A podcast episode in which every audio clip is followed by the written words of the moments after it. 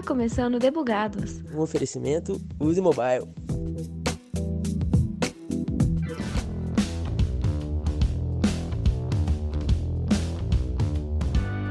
Até 1923, nós tínhamos apenas sete expressões reconhecidas como artes no mundo: as artes sonoras e cênicas, pintura, escultura teatro e literatura e o audiovisual. Ainda que a fotografia já estivesse em jogo na época com a Kodak, essa virou oitava arte somente nos anos 70. Depois vieram as graphic novels, vulgo as histórias em quadrinhos. O critério para a definição do que é ou não arte começou com o italiano Ricciotto Canudo, que se baseou no volume, som, cor, representação, palavra e outros como elementos classificatórios. Se olharmos bem para esses elementos e as expressões artísticas que nós temos, fica difícil discordar que os jogos merecem ser a décima arte, mesmo que se trate de um assunto sem grandes conclusões. Assim como os demais, os games exploram esses elementos para disseminar cultura, educação e entretenimento para diversos públicos.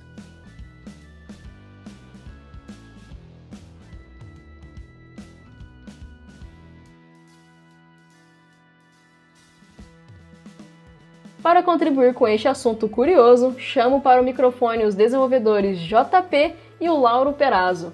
E aí, gente, quem são vocês no squad? Olá, sou João Paulo, sou desenvolvedor de jogos há 4 anos, sou formado em ciência da computação e hoje eu só jogo por trabalho, não por diversão. Opa galera, sou Lauro Perazzo, eu sou um aventureiro da economia criativa, né?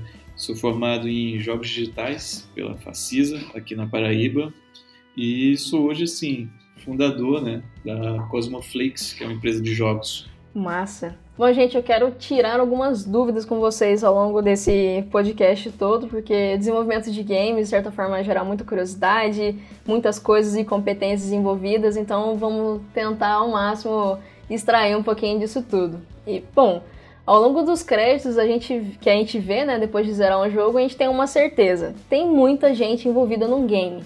Então, qual que é a equipe por trás do desenvolvimento de games e o que cada um faz? Quem gostaria de responder isso para mim? Cara, na parte de construção de, de jogos digitais, né, a gente tem uma produção bem análoga ao cinema, né?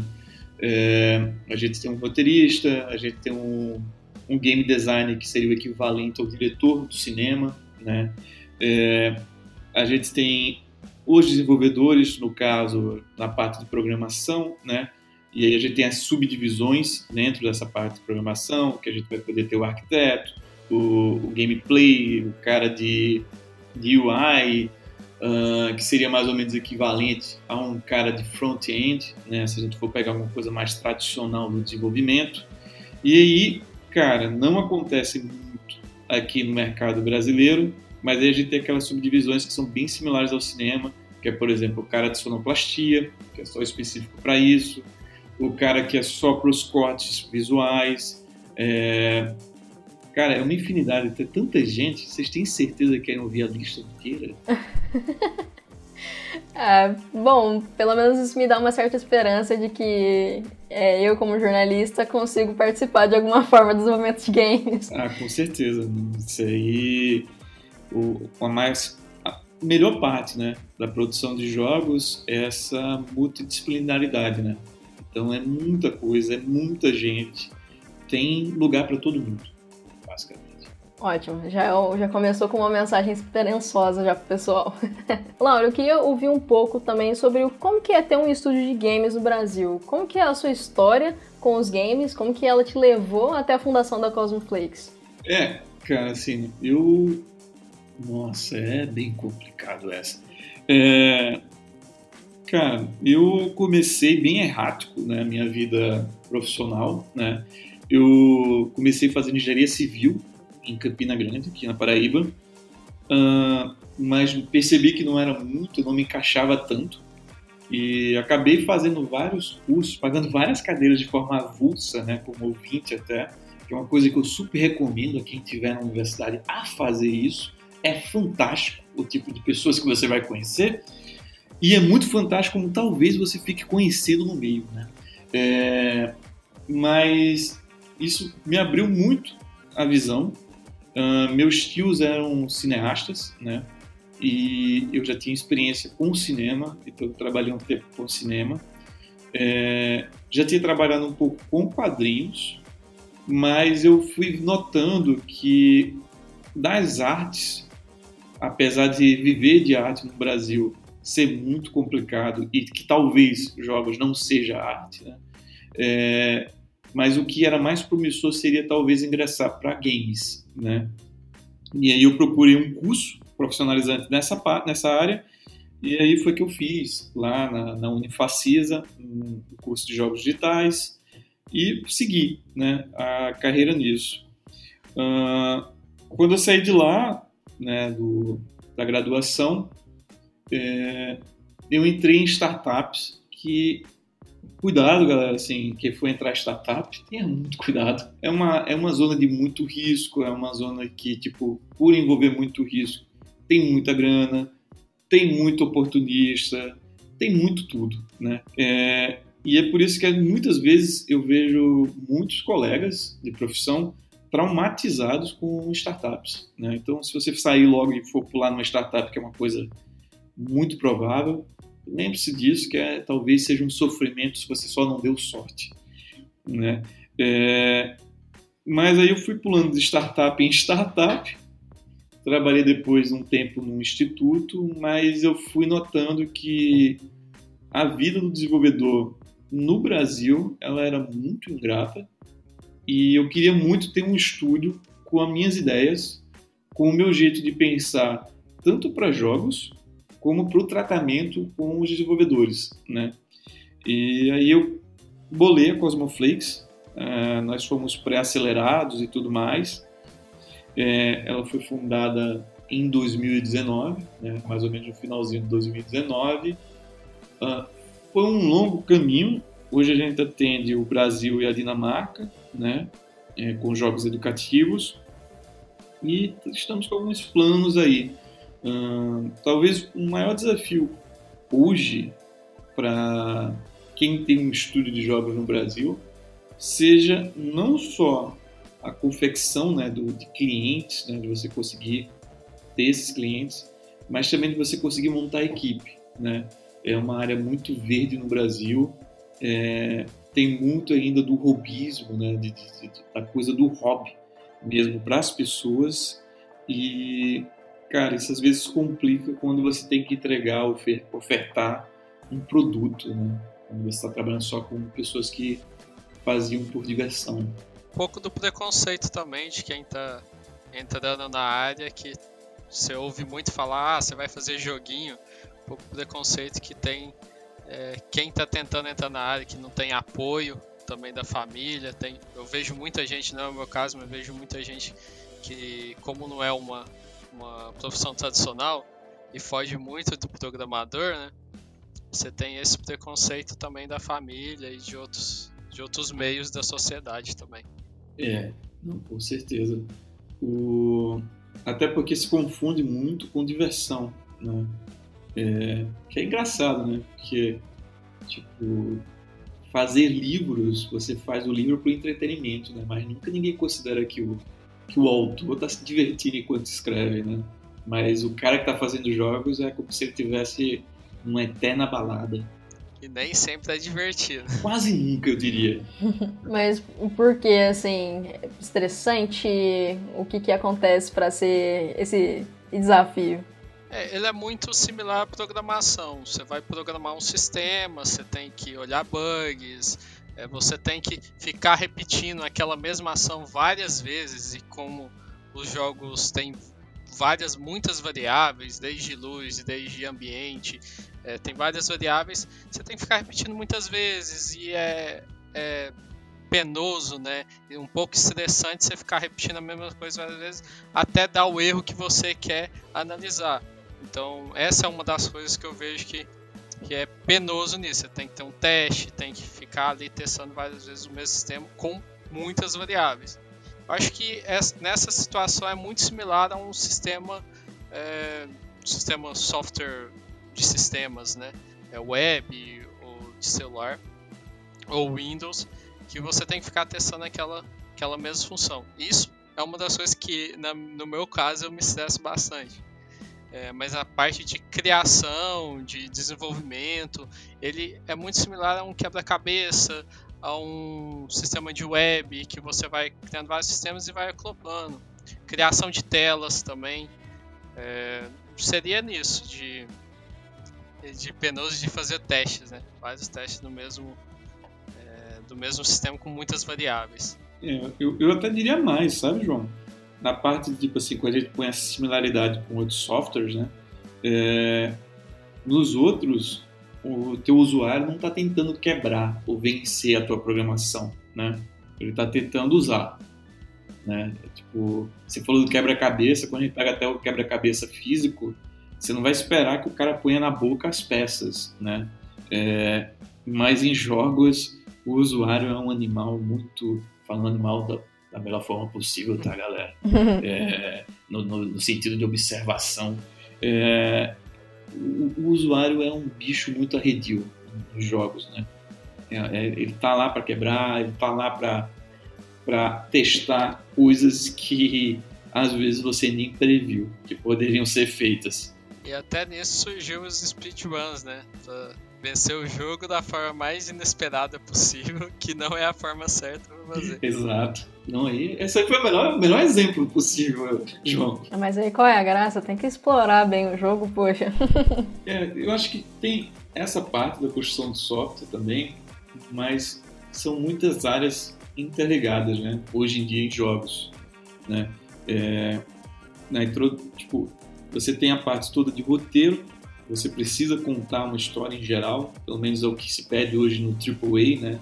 No mainstream é, que você conte. Então, narrativa já é uma coisa complexa para o cinema, é uma coisa complexa para o teatro, para a literatura, e não é diferentemente complexo nos jogos. Só que aí você já mistura roteiro, né, literatura, você vai misturar é, usabilidade, né, que aí já é mais uma coisa de produto, e aí você vai misturar ainda a, a interatividade, né, que aí é uma coisa de você não é tipo um produto que você só usa, você espera um feedback, você espera uma resposta.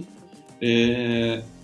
Então, quando você vai misturando essas contas que no começo parecem, esses elementos parecem simples, é... você nota que eles não são adaptáveis, né? assim, muitas vezes. A gente está fazendo um esforço de juntar eles. Né? E a liberdade grande do usuário, né, de poder testar e voltar muito com a jogabilidade é, que você dá para o usuário, porque você tem que dar essa liberdade para ele se sentir parte, né, para ele gostar também do gameplay. É, você acaba tendo que travar ele em alguns momentos, mas não, ele quer passar e ele vai arrumar um jeito de passar ali. É. Aproveitando que vocês é, já deram uma introduzida na, nos processos, né? Vocês podem me explicar um pouco como que é o fluxo até que um jogo saia de uma ideia e vire um produto jogável de fato? Onde ele começa, depois qual a segunda equipe que ele vai ter que passar, depois a outra? Eu tenho uma visão disso muito de desenvolvedor indie. É, eu tenho poucos produtos que são meus e nenhum lançado. Então, a parte que eu mais elaboro isso é em game jams, com amigos. Eu tenho N projetos engavetados, eu acho, como qualquer desenvolvedor ou desenvolvedor de jogos, né? tem N seus N projetos engavetados. E sempre depende muito.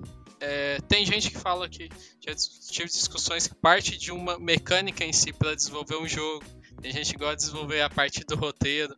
Tem gente gosta de desenvolver a parte de arte, porque é como ele mais se familiariza, né, a desenvolver alguma coisa, a criar alguma coisa. Mas da forma de cliente, eu vejo que o, o é, aí lá você pode me ajudar nisso. Eu vejo que o cliente já vem com, com uma ideia, né? Ele quer uma ideia de um, de um, de um, de um software que tem implementação de jogo, que tem a gamificação e aí você cria um documento como se fosse análise de requisitos, que é o Game Design Document, que aí nasce a partir dali, né? Complementar, João, vou te complementar. Então, é, realmente eu não vejo como se existisse um jeito certo de produzir, né, como o João falou. O que é que você tem são estratégias de ataque, né?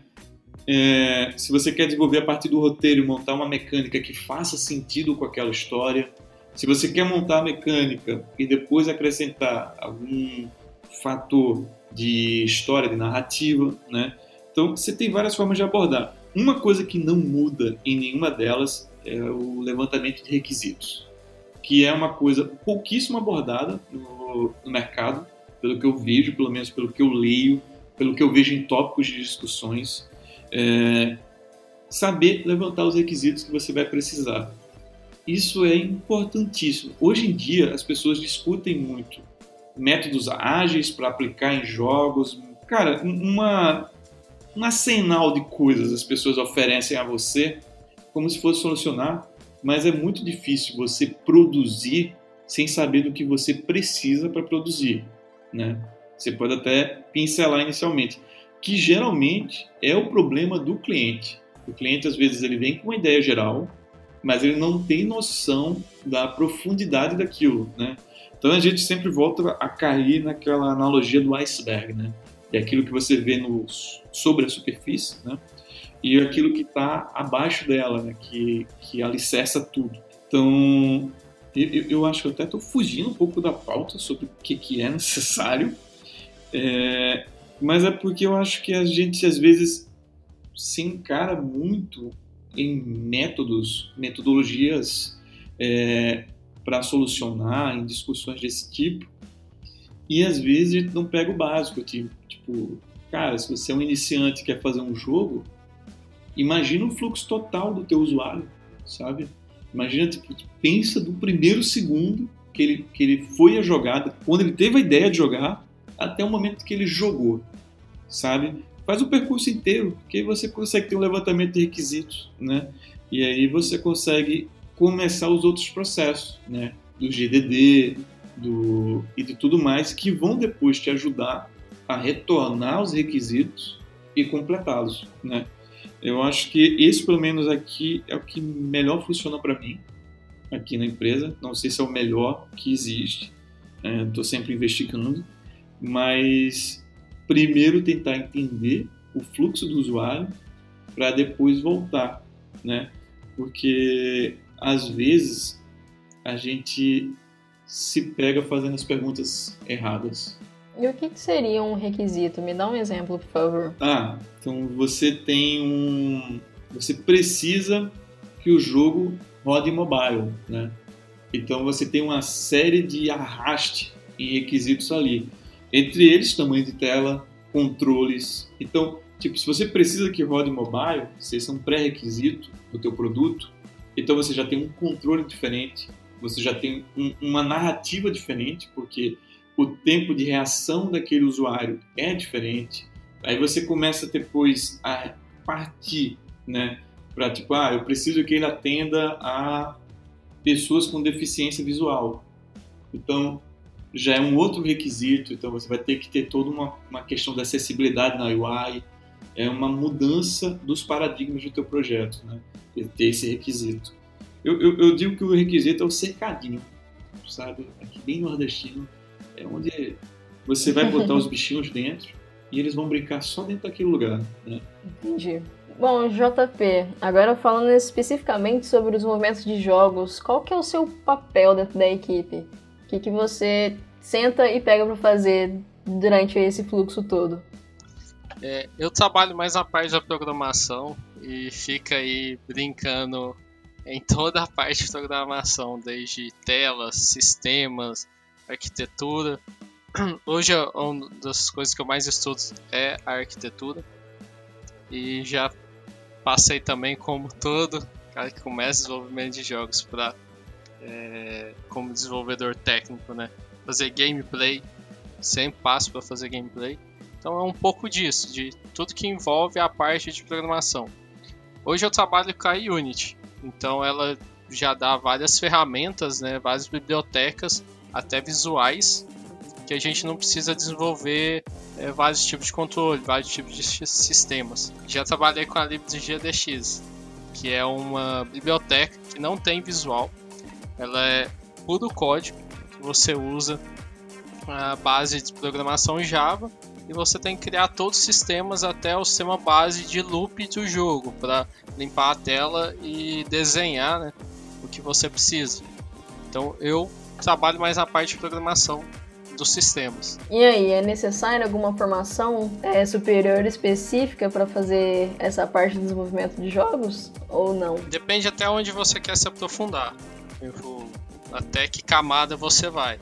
É, hoje eu faço a parte de arquitetura, então eu estudo muito design pattern, estudo muito arquiteturas em gerais, é, tento dar uma olhada em, em as arquiteturas que estão surgindo até em softwares é, no C Sharp, nos softwares Angular, é, Node, para ver que se eu consigo puxar né, alguma similaridade. E tem várias é, outras formações em cima da parte de programação, de arquitetura. Multiplay tem partes específicas da, redes, então você estudaria redes. Você pode ser um desenvolvedor da parte de, de render, né? De deixar é, o visual mais bonito, que aí você estudaria mais a parte de iluminação. Então, cada é, você consegue dar uma olhada em tudo, mas cada vez que você vai aprofundando em algum sistema, é, você consegue ir atrás de mais conteúdo sobre aquilo e mais é, é, processos sobre aquilo, né? mais estudos sobre aquele, aquela partezinha que você quer estudar. Entendi. Mas e aí, afinal, precisa ser bom em matemática mesmo ou é um mito? Depende muito da área que você quer pegar para desenvolver. Matemática e física sempre ajuda, principalmente em gameplay, gameplay programmer, é onde que você vai mais usar física, mais usar matemática. Não só, né, mas é, é um dos que você vai mais usar. Mas se você usa iluminação para saber como que vai refletir né, a luz mas em outros sistemas também pode ajudar bastante. É necessário para esses sistemas que realmente precisam. E de física, game é, render, algum desse tipo, mas para sistemas de multiplayer, se você vai usar redes, você não precisa tanto daquele avançado de matemática, né? Você vai usar é, mais a parte focada em redes, que é que é as redes de UDP, e em outras partes, tipo a parte de criação dos sistemas em si, existem várias ferramentas que já te dão essa, essa facilidade de criação das telas, de o X, o Y. Tá? Às vezes você não vai usar para fazer responsividade, mas se você souber também, ajuda. Então, não é nada demais, mas se você souber sempre, ajuda. Entendi. E bom, e das ferramentas essenciais para a gente poder desenvolver os jogos, né? Quais são elas? É, os motores de jogos, bibliotecas, ideias, o que, que a gente precisa nesse meio todo aí? Hoje eu trabalho com a Unity. Ela é um motor é, de desenvolvimento que já traz várias é, bibliotecas implementadas. E as principais que você vai utilizar. E tem várias que, ele, que eles já dão na, no motor deles que você baixa. Você consegue trabalhar com as é, com sprite, com 2D, com 3D, é, com física, que já é implementado deles mesmo. Então você já consegue aí trabalhar com várias. Tem as bibliotecas que não tem o visual, que é que eu falei, a libgdx, tem uma da XNA, que era da Microsoft, que eles descontinuaram, mas a comunidade deu, é, por um tempo, deu continuidade. É, elas não têm visual, então você vai pegar elas e e desde o início ali fazer a, a base de toda a engine. Tem muitas, muitas bibliotecas já encaminhadas, várias pessoas usam. É, Godot, que é uma, uma engine que mais focada em 2D, eu acredito parece que vem um, uma atualização para 3D. É, então tem várias. É, uma a que eu uso, a Unity, ela tem uma curva de aprendizado muito adaptativa, muito boa assim para quem está iniciando. Eu considero muito boa para quem está iniciando porque a comunidade ela é muito grande e nisso a comunidade consegue ajudar bastante iniciante. Então você tem muito vídeo no YouTube, é muito muitas pessoas brasileiras desenvolvendo, você não precisa é só ir buscar conteúdo americano.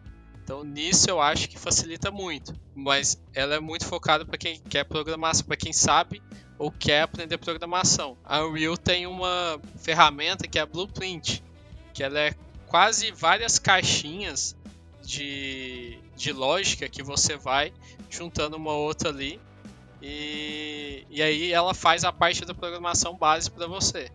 Então, se você quiser avançar mais, né, Você vai precisar daí de um C++ e tal, fazer um, uma correção ali, mas o base dela você consegue desenvolver no Blueprint. E afinal, assim, o que, que seria um motor de jogos? É, ele é análogo a uma IDE? Ele é um, um SDK? O que, que é? Eu fico um pouco perdida nisso. Motor de jogos é uma série de ferramentas. Uma empresa pega várias ferramentas e junta, né, várias bibliotecas e junta dentro de, um, de uma. Eu não sei se pode considerar uma IDE, porque ela não você não programa nela, né? Você desenvolve várias. Você usa sempre uma ideia para programar. Eu uso hoje o Visual Studio Community para programar na Unity. Então, o Visual Studio é a minha ideia, que eu programo os scripts, que eu jogo para dentro da Unity, que é o meu motor de, de jogos, né? Que aí eu junto as ferramentas que ele me dá, as bibliotecas que ele me dá, é, para mim desenvolvendo o meu jogo, ou desenvolvendo um, um efeito visual, ou desenvolvendo um, uso áudios para desenvolver, para manipulação de áudios. O motor de jogos ele junta várias dessas bibliotecas. Ah, o Unity tem biblioteca de física dentro dele, a base dele. Ela tem uma biblioteca de multiplayer, tem uma biblioteca de 2D, tem uma biblioteca de 3D, tem uma biblioteca de tile, é, tile map, de fazer aqueles jogos estilo, estilo RPG Maker, é, com mapa, né, estilo RPG Maker. A grosso modo, a gente pode dizer que uma, um motor de jogos é uma interface, né, entre é uma ferramenta, uma interface entre você e o que você precisa para produzir um jogo, que ele disponibiliza ali. Entendi. A Unity permite desenvolver jogos para quais plataformas? Todas. Nossa, essa é uma pergunta. A maioria, a, da maior parte do mercado, device, Android, iOS, é, não tem Windows. não tem Windows, do device Windows, né? Mas Android, iOS, PS3, PS4, vai ter para PS5, Switch, Xbox, PC. Linux, Mac. Gente, pode para Xbox e não tem para Windows? Como não, assim? Tem pra Windows. Não, Windows Phone. É, tem mobile. Windows Phone. Ah, tá, entendi agora. É, mobile. Aí eu, eu assustei. Eu esqueci de fazer uma grande pergunta. Unity é pago ou é gratuito? Ela é os dois, né? Ela é gratuita para usuário doméstico até um certo limite de rentabilidade da sua empresa, né? Após isso ela se torna obrigatoriamente paga. E assim, o Unity usa só os programadores usam ou outros membros da, da equipe também precisa? Sei lá, os designers também têm acesso? Ainda ficou um pouco nebuloso para mim. Então, como ele se trata de uma interface, né, basicamente de ferramentas, um conjunto de ferramentas, você vai ter praticamente todo mundo entrando lá, né, na, na Unity. Há uma, uma coisa que até um certo tempo atrás nem ouvia muito falar nessa expressão, que é o artista técnico, né? Que é o cara que vai lá, mexe na parte técnica para gerar um efeito visual, um efeito artístico. É, esse cara ele entra com certeza na Unity, né? ele precisa entrar na Unity, na Unreal e em outros motores de jogos. É, então a resposta seria sim, todo mundo põe a mão né, lá é, com salva exceção, por exemplo, de um modelador, de alguém que está fornecendo a matéria-prima que vai ser trabalhada lá. Né? É, então, às vezes, quando você tem esse cargo muito segmentado, esse cara não entra na Unity. Mesmo assim, ele pode acabar entrando na Unity para até configurar alguma coisa que ele fez na, na engine de modelagem para ele ir na Unity configurar lá também. Porque no export, algum exportador tem que fazer uma configuração. Então, até várias outras pessoas que não deveriam usar usam, né, para configurar do jeito que ele acha necessário. Já que vocês mencionaram, então o que é essa tal modelagem? Modelagem no sentido de arte, né, 3D, é, a gente tem o, a confecção de objetos em três dimensões dentro do computador, né? É, elas estão ficando cada vez mais robustas, né, e sofisticadas no sentido de que hoje você consegue ter cabelo, você consegue ter peças de roupas e adicionar peso a elas, né? Então, hoje em dia a modelagem é muito do visual, né? A gente tem muito do visual é decidido ali, das proporções e tudo mais. você vê sendo realizado e se tornando tátil lá. É, a modelagem é o barro de Deus, né? só que pro, pro gamer, né? É, quando ele vai dando forma às coisas. E aí então precisa antes o, o, o, artista criar essa modelagem, aí depois que ele passa para o Unity, como que funciona um pouco o, o momento do processo artístico e como que isso chega no, na programação? Inicialmente a gente tem um concept, né, que é uma arte 2D em geral, é uma ilustração. É, a partir dela é decidido o que, é que serão, será usado como acessórios, qual é Lógico que nisso tudo você tem a exposição do que é aquele personagem, né? Quando o personagem é bem construído, o visual dele retrata grande parte da personalidade. É, após esse concept, você tem a modelagem 3D, o rig, que é a estrutura de esqueleto para animação, né? Então, esse, esse, tipo de profissional é um cara muito procurado, principalmente quando ele é bom. É, Após o rig, nós temos a animação e, enfim, a importação para o motor de jogos, onde ele vai ser configurado de forma lógica, né? utilizar, ligar tudo que tem de arte, animação e tudo mais ao código, né? para que ele responda, interaja e tudo mais. Entendi. E quais são as ferramentas que a gente precisa usar na criação? Eu imagino que o Photoshop não vai ser uma delas, eu acho. Na parte de concept você provavelmente pode usar o Photoshop. É...